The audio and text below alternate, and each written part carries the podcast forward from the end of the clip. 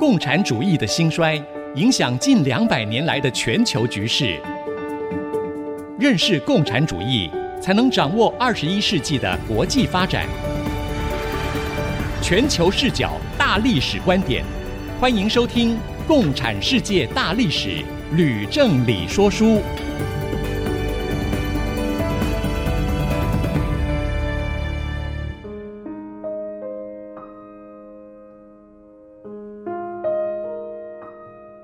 收听《共产世界大历史》，我是徐凡，我是吕正黎。今天呢，我们要跟听众朋友分享是第十三讲的斯托雷平的改革与俄国革命的低潮。不过呢，在我们提问题之前呢，我想呢，我跟吕老师呢，首先要跟听众朋友们致歉。是的，由于 COVID-19 疫情的关系，我们有三周不能够进录音室进行说书。所以在上两周，我们只能用原先已经播出过的第十跟第十一讲重播。是的，由于呢疫情呢目前还是蛮严峻的，所以呢这一边呢我们开始是暂时利用新科技啊，以三方远距同步的方式来录音，继续说书。如果呢有不理想的地方，还请听众朋友能够见谅。以下我们就要开始说书喽，老师。我们这一讲的题目呢是斯托雷平的改革跟俄国的革命的低潮，是不是可以请老师呢先让我们的听众朋友呢了解一下这个一个大概的状况呢？老师，好，在上一讲中我们说到，俄国社会民主工党分裂成为列宁所领导的布尔什维克党派，嗯，以及马尔托夫所领导的孟什维克派，但实际上，在俄国还有两个更大的革命党，分别是立宪民主党跟社会革命党。俄国人民其实对专制而无能的沙俄政府已经明显不满，连资本家也希望变天，竟分别或是同时支持三个革命党。所以，罗曼诺夫王朝的前景已经很黯淡了。那么，本讲的题目。斯托雷平的改革与俄国革命的低潮，主要是接着前面的叙述，说沙俄政权原本已经问题丛生了，却又在一九零四年的日俄战争中遭到惨败，使得人民对政府更加不满。俄国的三个革命党想要推翻政府的企图心就更强了。但这时由于有一个名字叫做斯托雷平的贵族。在国家危急之中被任命为总理，一肩担起重任，一方面雷厉风行的推动实质的改革，另一方面也以铁腕政策对付国民党，竟把革命风潮完全的压制下去。那斯托雷平可以说是国之栋梁，是擎天的一柱，不料只做了一半就死了。那革命势力因此就再起，沙俄政权呢也不再有机会了。哇，那真是太可惜了。不过呢，听起来呢，这一讲的一定很精彩。我猜了，老师呢是要从日俄战争开始说起，是吗？当然。啊罗曼诺夫王朝的第一次丧钟响起，是在一九零四年爆发的日俄战争。嗯。那么，俄国与日本之所以会发生战争，是双方各自在东北亚不断的扩张。的必然的结果是。那假如我们回溯历史，就会发现罗曼诺夫王朝从建国以来，一直是往西或是往南发展。对。到了这个十七世纪起，才逐渐的往东。不过当时由于清朝也才刚刚建国，国力非常的强盛，所以俄国只能跟清朝的康熙皇帝哈、啊、签订尼布楚条约。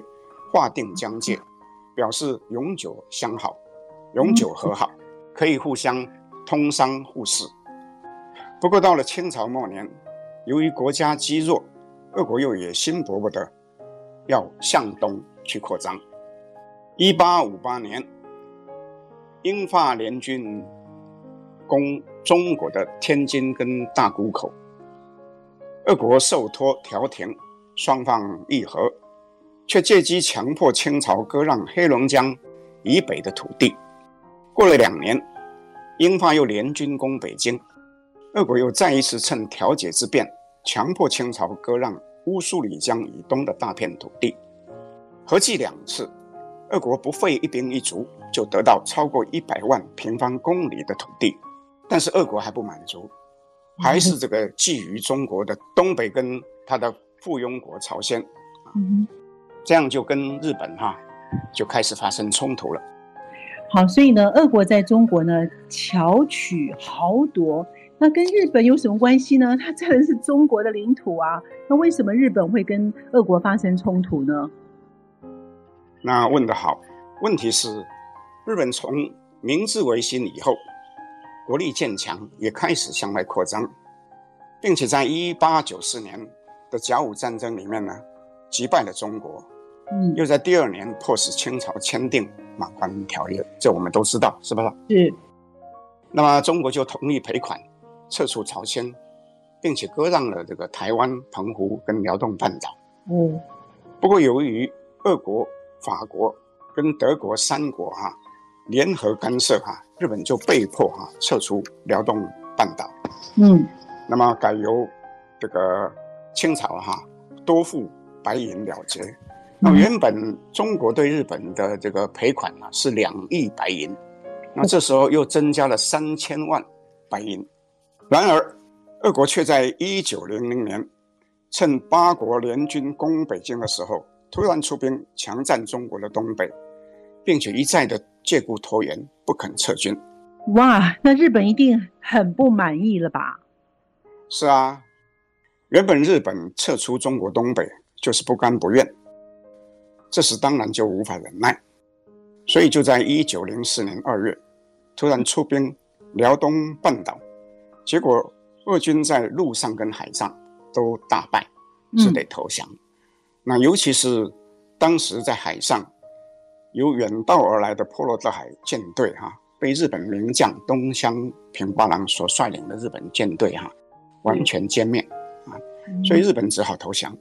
那双方在第二年就签订合约，那俄国就同意从此退出朝鲜跟辽东半岛。那俄国在日俄战争当中大败了，那国内必定有一些动乱发生，是不是呢，老师？那是必然的哈。那日俄战争的结果，对于罗曼诺夫王朝来说是大夏将倾的一个前奏。是。当前线战败的消息不断的传回来的时候，那国人就议论议论纷纷。同时，工人运动继续发展，工潮也继续扩大。到了一九零五年一月，圣彼得堡就发生了一件惊人的事件。嗯，怎么样的惊人事件？当时有一位名字叫做加蓬的神父啊，在一个星期天，率领大批的工人前往东宫。东宫就是这个沙皇啊所住的这个皇宫。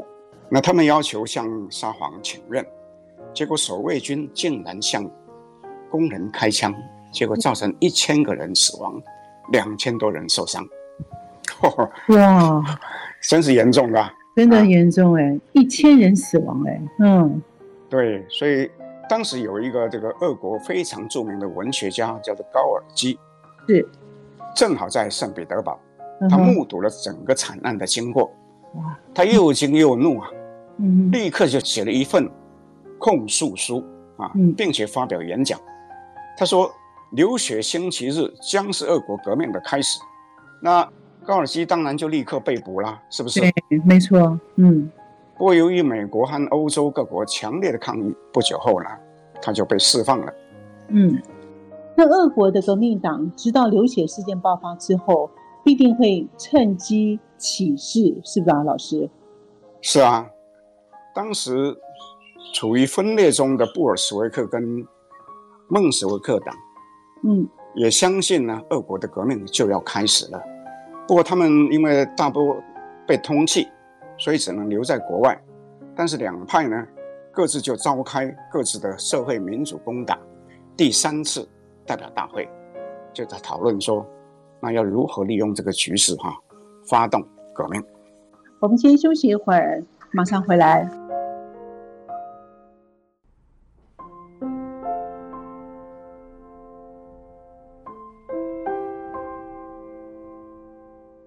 欢迎朋友们继续回到《共产世界大历史说书》的节目。这个节目呢，会在每个星期二的晚上二十点播出，在星期六的下午十四点到十五点也会重播。同时，我们也会在呃 IC 之音的随选直播之外，在 Apple Podcast、Google Podcast 以及 Spotify 会同步上线。也欢迎我们的朋友们能够按时的收听。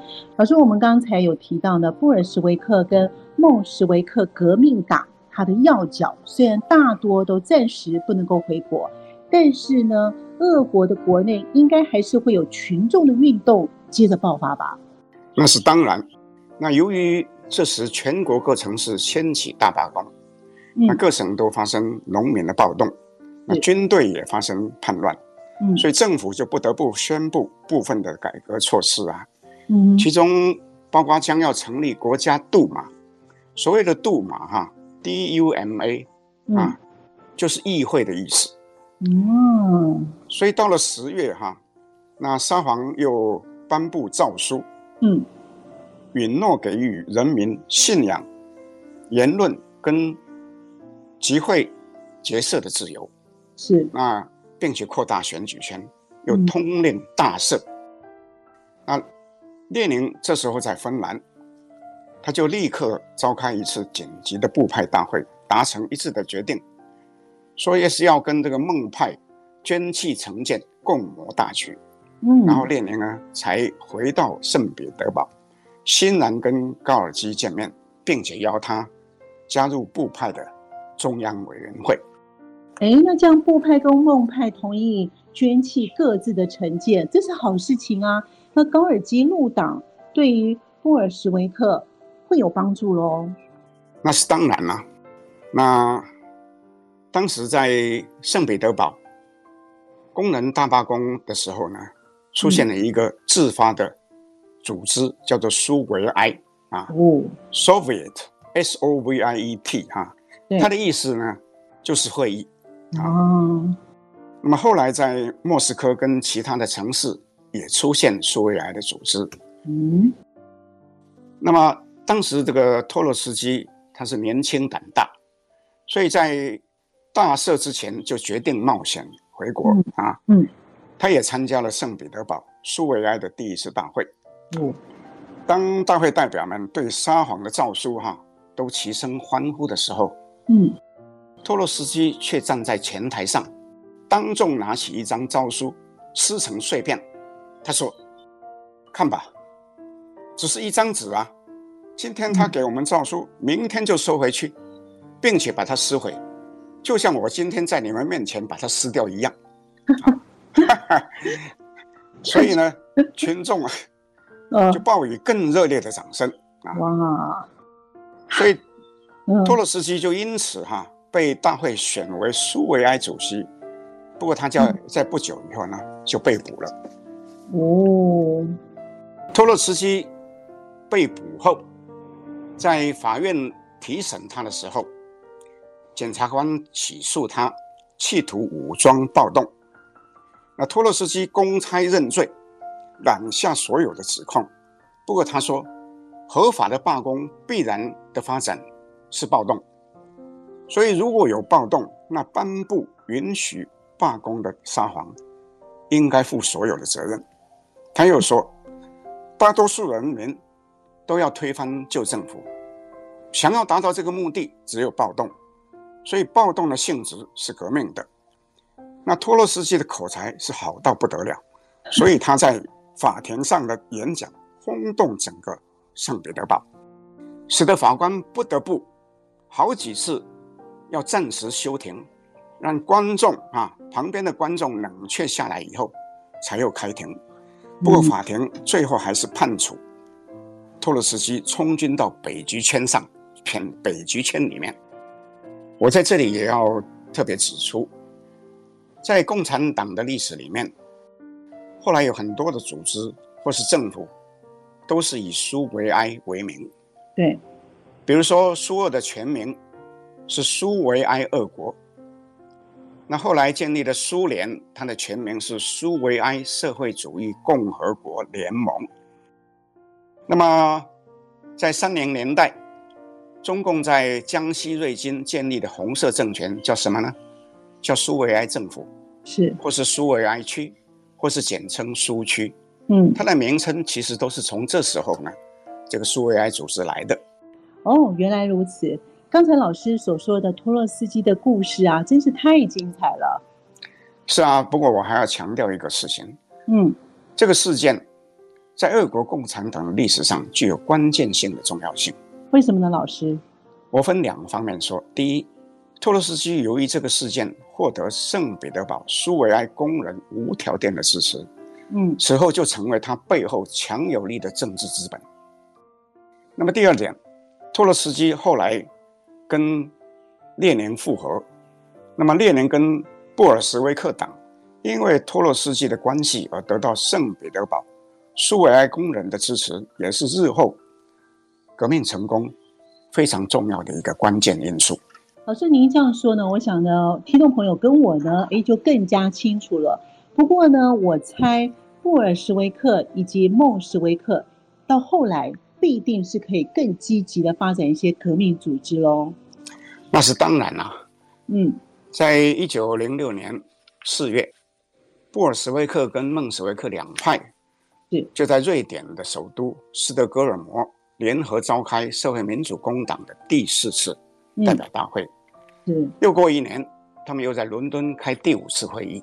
嗯，那有很多后来在俄国的历史上的重要人物，在这两次大会里面哈，都开始崭露头角。哪几位呢，老师？那其中就包括加米涅夫、季诺维也夫、弗洛西洛夫、史达林、托姆斯基、杰尔任斯基、拉迪克。嗯这几个人，我讲这样可能听众没有印象，嗯、那我就讲，加米涅夫、季诺维也夫是列宁非常重要的助手，嗯、弗洛西洛夫是后来红军的大将，嗯、斯大林我就不用讲了。嗯、那杰尔任斯基是俄国 KGB 的创始人，是不是都是大人物啊？哎，的确都是大人物哎哈，那不是很好了吗？是啊，是啊。那更重要的是说，托洛斯基也在一九零七年初从充军地啊就脱逃，重新加入革命的行列。哦，那这样子逃出来不是太好了吗？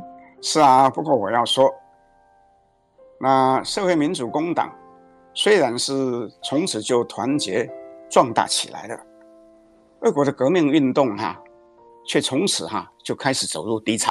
哎，老师，那是为什么呢？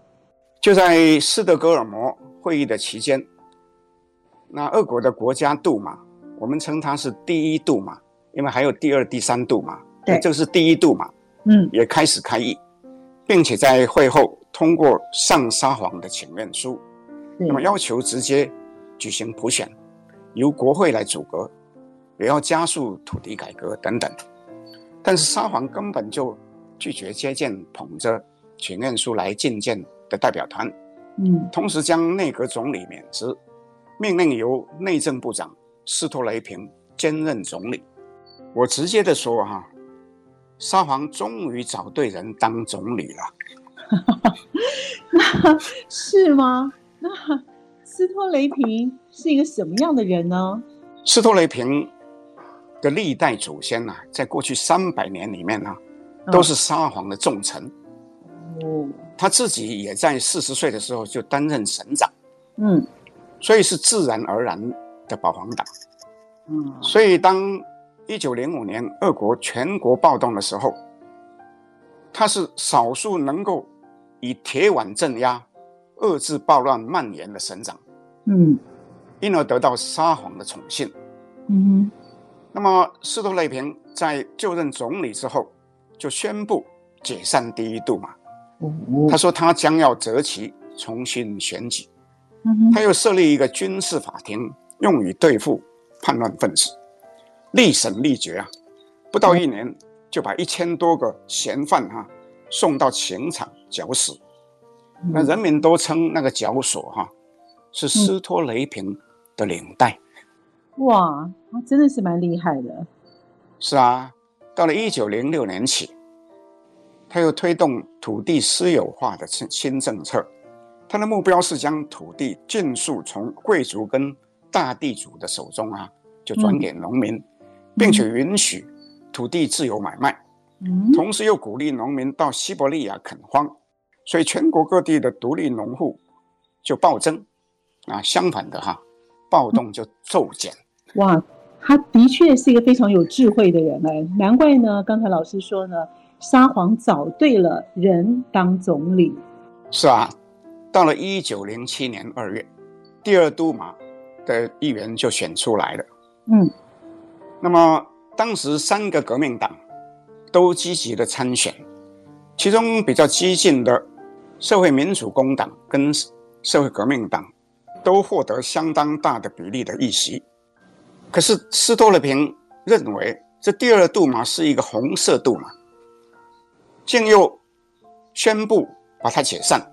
啊，并且表示将另行另定时间改选第三度嘛，同时公公布一些有利于资产阶级的新选举法规。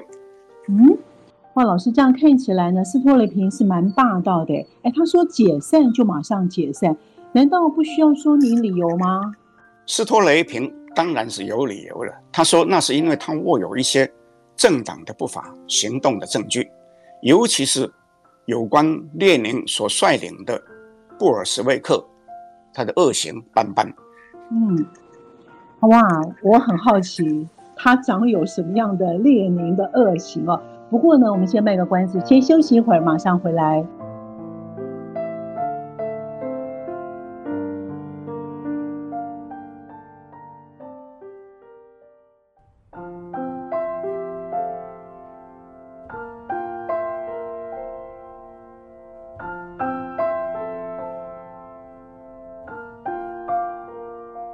欢迎朋友们继续回到《共产世界大历史》。刚才呢，老师有提到呢，斯托雷平呢有握有列宁跟布尔什维克的不法的证据。哎，我很好奇啊，老师，他到底握有什么样的证据呢？这件事必须要从流血星期日事件开始去回溯。是，早在一九零五年，流血星期日事件发生以后，嗯。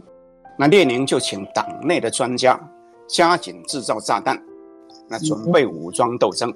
嗯，可是炸弹还没有用在革命，就先用来抢劫啊。不过列宁啊，不认为那是抢劫，他称之为征收啊，意思是意思是说那是一个正当的行为啊。嗯，可是孟史维克坚决的反对。嗯，所以在斯德哥尔摩大会的时候，就提出禁止的建议，嗯，并且经过表决无异议通过。嗯，当时列宁的信徒大多也不同意抢劫，又不敢投反对票，只好弃权。嗯，那列宁自己也知道说无法抗辩，所以刻意的就不出席。不过大会最终还是要同意哈，成立一个秘密的军事技术局。嗯，由一个三人团负责。嗯哼，而事实上，列宁就是这个团啊的团长，所以是由他指挥。所以列宁因此在大会之后，仍然是肆无忌惮的进行呢他所说的征收的活动。嗯嗯。那么他的党徒曾经在圣彼得堡、莫斯科都犯案，是那抢得金额达到八十几万卢布。哦，那是大钱呐、啊。对，没错。因为你如果哈，就回到我上一讲讲到说，俄国有一个工业大亨叫做莫罗佐夫，每个月捐钱捐两千卢布，嗯，给布尔什维克党。对，那你就知道八十七万到底有多大。哇，是吧？对，OK，是一笔大钱。嗯，对。但是孟史维克就大怒了啊！嗯，他们就在一九零七年四月举行的伦敦大会又重提禁令。那很多同志都认为，那抢劫其实就是土匪啊，那有什么不同啊？没错，不是有理想的革命党应该做的哈、啊。嗯，认为这是一个耻辱啊。没错。那徐晃，我问你，那列宁说自己所作所为是征收，马尔托夫是说是抢劫。嗯，那你认为是抢劫还是征收呢？嗯，听老师刚才这样描述起来，我认为列宁他的所作所为不算是征收，哎，应该算是抢劫。虽然说得好啊，不过我有一个朋友读了我的书啊，《共产世界大历史》啊，读到这一段，他就对我说：“那列宁。”跟传说中在英国森林里面哈、啊、出没、劫富济贫的侠侠盗罗宾汉啊，有点类似。嗯、不过我要说的是说，那究竟这些人是强盗还是侠盗？那就要具体去看说他们的所作所为，他是做了什么样的事，抢了多少钱？那抢了钱又来做什么呢？嗯、所以我想哈、啊，我觉得我们还是要多说一些当时实际发生的故事。让听众来自己下去下结论，说列宁所做呢，到底是征收还是抢劫？这样好不好啊？是，太好了。所以呢，请老师多说一点故事啊，让我们更清楚列宁他所谓的征收，到底算是罗宾汉的侠盗呢，还是算比较是抢来的？所以，请老师再告诉我们一些故事哦。好，就在一九零七年六月，也就是我们刚刚讲。俄国社会民主工党伦敦大会里面讨论接收或是抢劫之后，在俄国所属的乔治亚的首府第比里斯，竟然又发生一桩抢劫国家银行运钞车的大案。哇！那是在白昼进行抢劫的。嗯。那由于抢匪火力强大。嗯。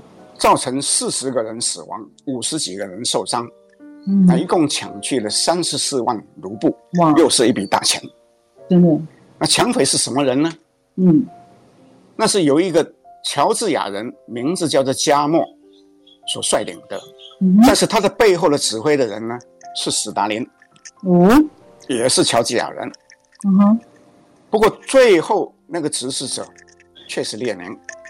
啊他是最高领导者就对了。对，那么抢案发生以后，就轰动整个欧洲。嗯、那这案子太大了啊。嗯。那孟派更是愤怒不堪啊。嗯。就坚持要设立党的法庭跟专案的调查组。那不久以后，那史达林就被孟派所控制的第比里斯社会民主工党开除党籍。嗯。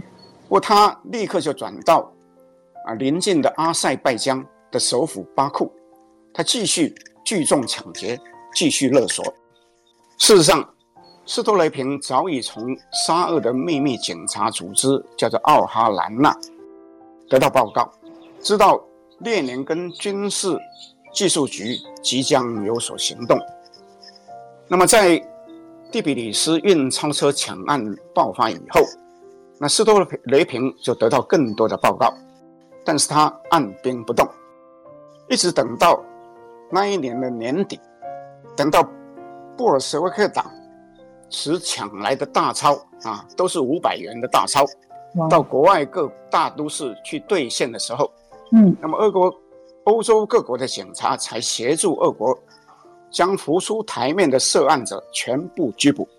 嗯，那么第二年的春天，那史达林也在阿塞拜疆被捕。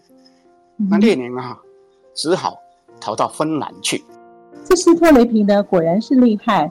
奥哈兰娜呢，也很厉害哦，他完全掌握了整个的抢案的案情。哎，是啊，我要再补充一些其他的案子。不因为时间的关系哈，我只能说个大概，好吗？好。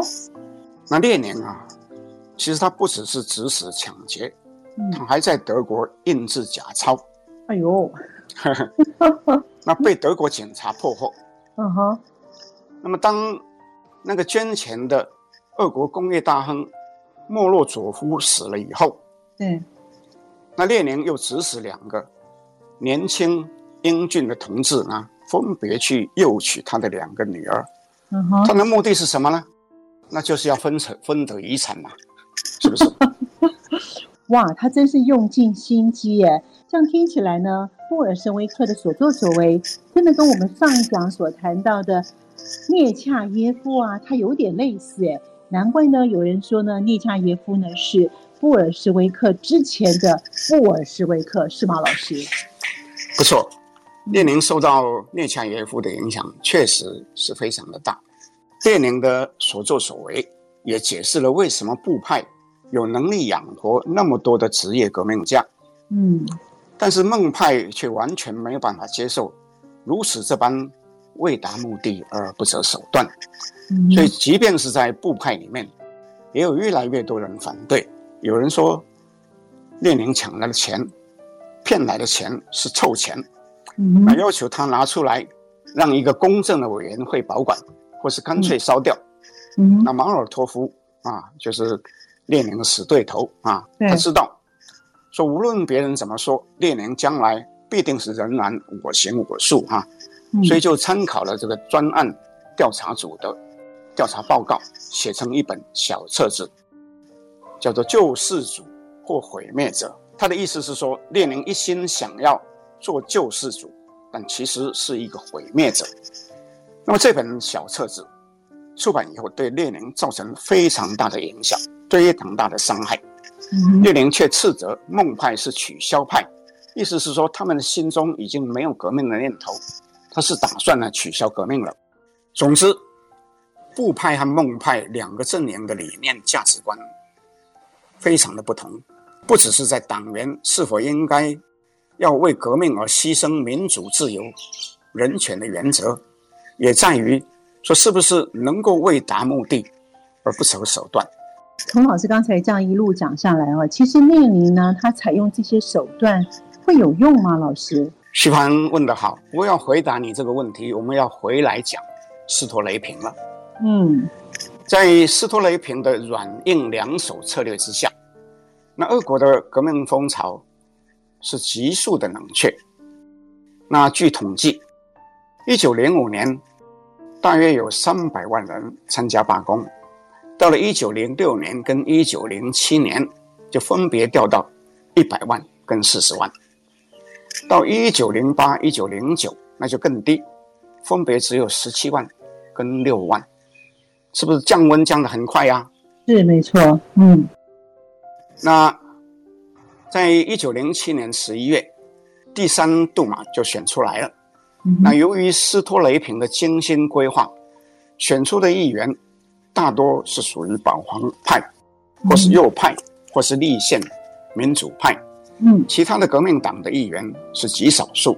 那事实上，自从报纸上大幅报道蒂比利斯抢案以后，那革命党人在人民的眼中就等于土匪，所以没有人要捐款，也没有人要加入，啊，有更多人就急着要退出。所以根据史达林写的一份报告，嗯，圣彼得堡的社会民主工党在一九零七年还有八千人，到了第二年就剩下四百人。所以呢，孟派呢也承认说党的组织呢正在瓦解之中啊。这时候呢。托洛斯基还是不死心，他在一九零八年的八月，在维也纳就创办了一份报纸，叫做《真理报》。他也要求各派一起来合作办报，目的就是说，在这危急当中呢，设法要稳住，要拉拢两派呢，一起呢活下来。哇，这个斯托雷平呢，不得不说，他真的是一个非常有智慧的一个政治家哦。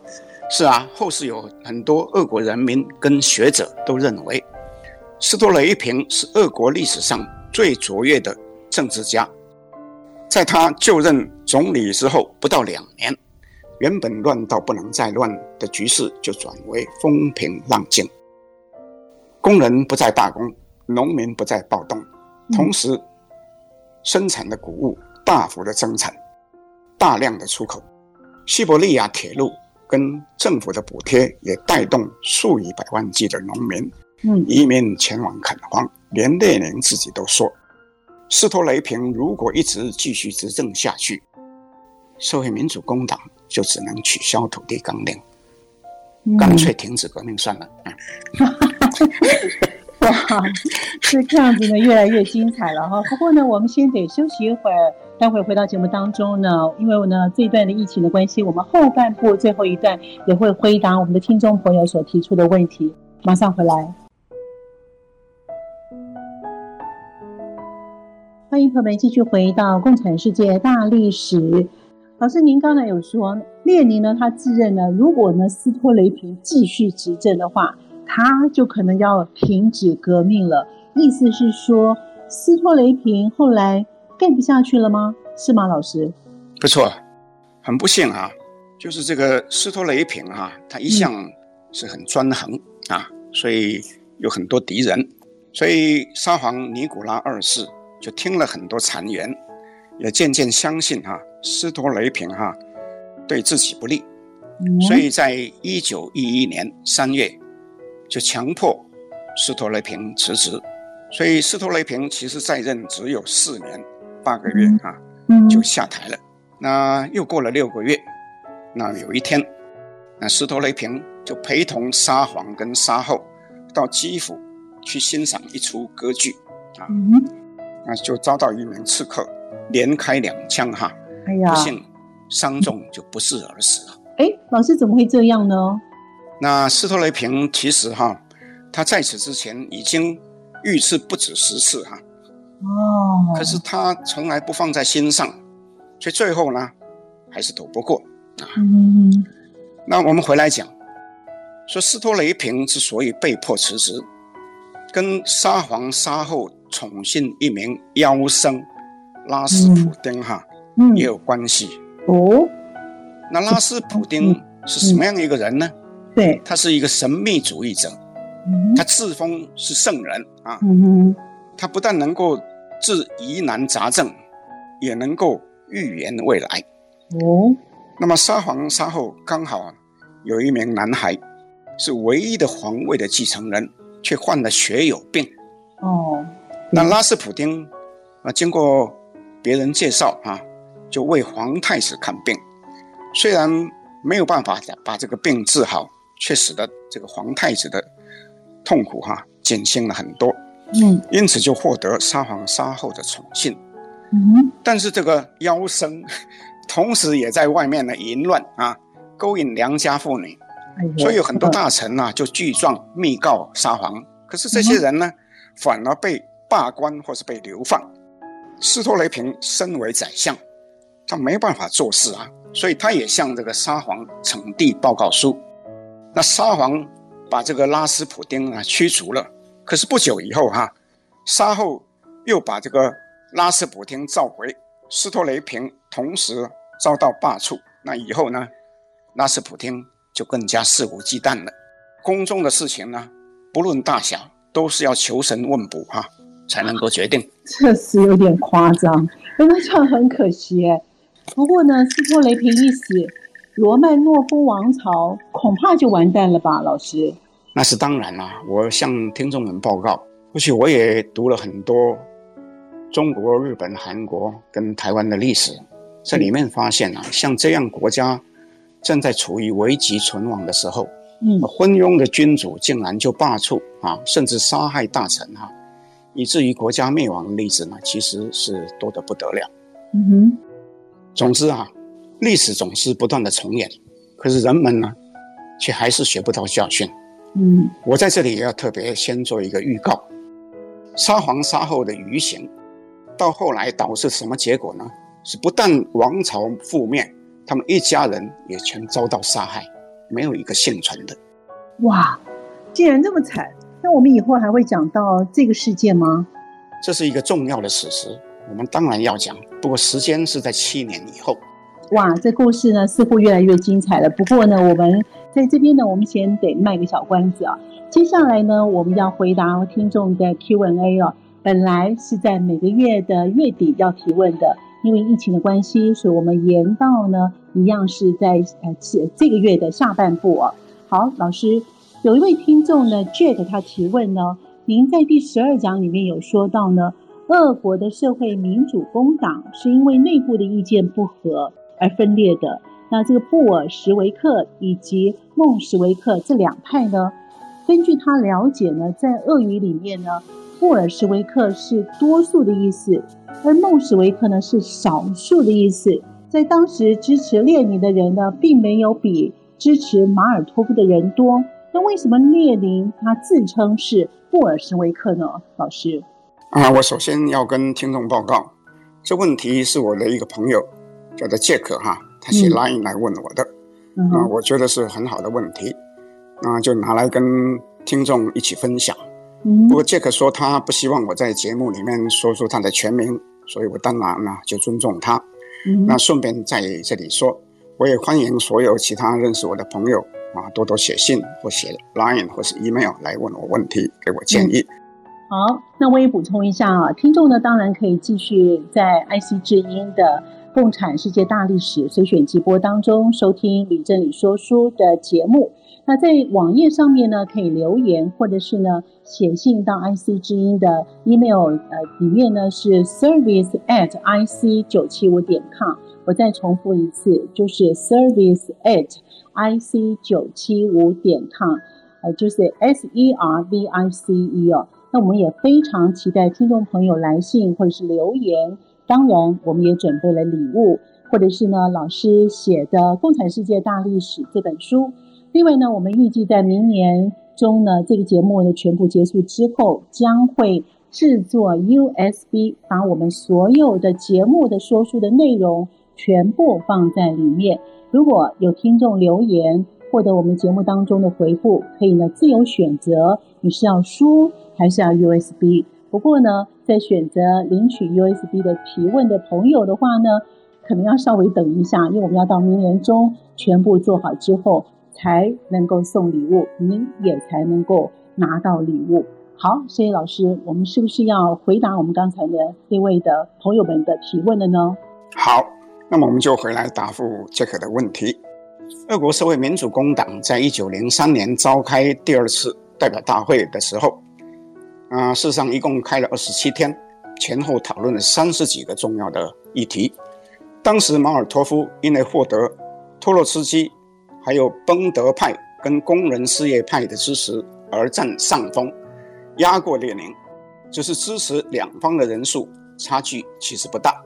在刚开始的时候，列宁是处于劣势，许多议案的表决的结果都对列宁不利。可是大会在讨论了二十几个议案以后，只剩下几天的议程的时候，有五名崩德派和两名工人事业派的代表，却因为大会通过的两项决议，非常的不满，竟愤而退出大会。结果使得列宁这一派反而占上风，所以后来通过的议案都是照列宁的意思。从此，列宁就自称是布尔什维克派，是多数派。奇怪的是，马尔托夫竟然没有强烈的表示反对。嗯，那么事实上，在一九零四年跟一九零五年分别召开的两次代表大会，支持马尔托夫的人数也还是一样超过支持列宁的人马。但是列宁还是一直自称是布尔什维克派，所以有一些历史家就评论，认为马尔托夫在这个问题上让列宁有机可乘，混淆视听是极为不适当的。我也同意这样的说法。嗯，两千年前哈，啊，中国的孔子曾经在谈论为政之道的时候，他被问到说何者为先，他就说必也正名乎，所以正名是一个很重要的意思。哦，原来如此。哎，不过我也很好奇，在一九零三年举行的俄国社会民主工党的代表大会，它究竟是通过什么样的两个决议案呢？会使得崩德派跟工人事业派生气到决定要退出大会呢？老师，啊，问得非常的好，我正好补充说明。嗯，所谓的崩德派，崩是崩溃的崩，德是得到的德啊。那是从英语哈，the bund，哦，the bund 哈，嗯哼，b u n d，它翻译来的，那是由沙俄境内的犹太人所组成的一个革命政党，那有相当大的凝聚力，所以他们虽然加入俄国社会民主工党，却要求保留相当大的自主权，可是，在大会讨论的时候却被否决了。因此愤怒，就决定退出大会。嗯，那至于工人事业派，我在第十二讲里面也说过，他们的主张是革命应该是由自发的工人自己来领导，那职业革命家像列宁这样的人不应该站在他们的前面。所以列宁当然很讨厌这个组织啦，在大会里面提议哈，把这个工人事业派解散啊。那马尔托夫竟然也赞成了哈，所以呢就通过了啊。那工人事业派当然就更生气了，所以不只是退出大会，从此就不在这个党里面了。那我个人认为，从这两个议案，我们也看见哈，马尔托夫后来之所以失败哈，其实不是没有原因的。嗯。啊，老师当你这样说明之后呢，哎，我们也比较清楚了。不过呢，由于时间上的关系呢，我们今天的节目呢就在这里先告一段落了。另外呢，我们节目也会在 IC 之音随选即播，您可以在 Apple Podcast 跟 Google Podcast 还有 Spotify 的同步上线。更欢迎您大家能够呢提一些问题。如果您有什么样的意见的话呢，请你可以到 IC 之音的网站。共产世界大历史吕振理说书的节目的页面留言，我们的网址是 triple w 点 i c 九七五点 com，还有刚才老师所说的 service at i c 九七五点 com。今天节目就进行到这里喽，共产世界大历史吕正理说书，我们下周见喽。好，我们下周见，拜拜。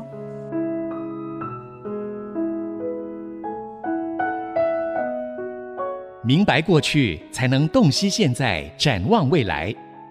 共产世界大历史吕正理说书节目由公众小额募款所得赞助播出。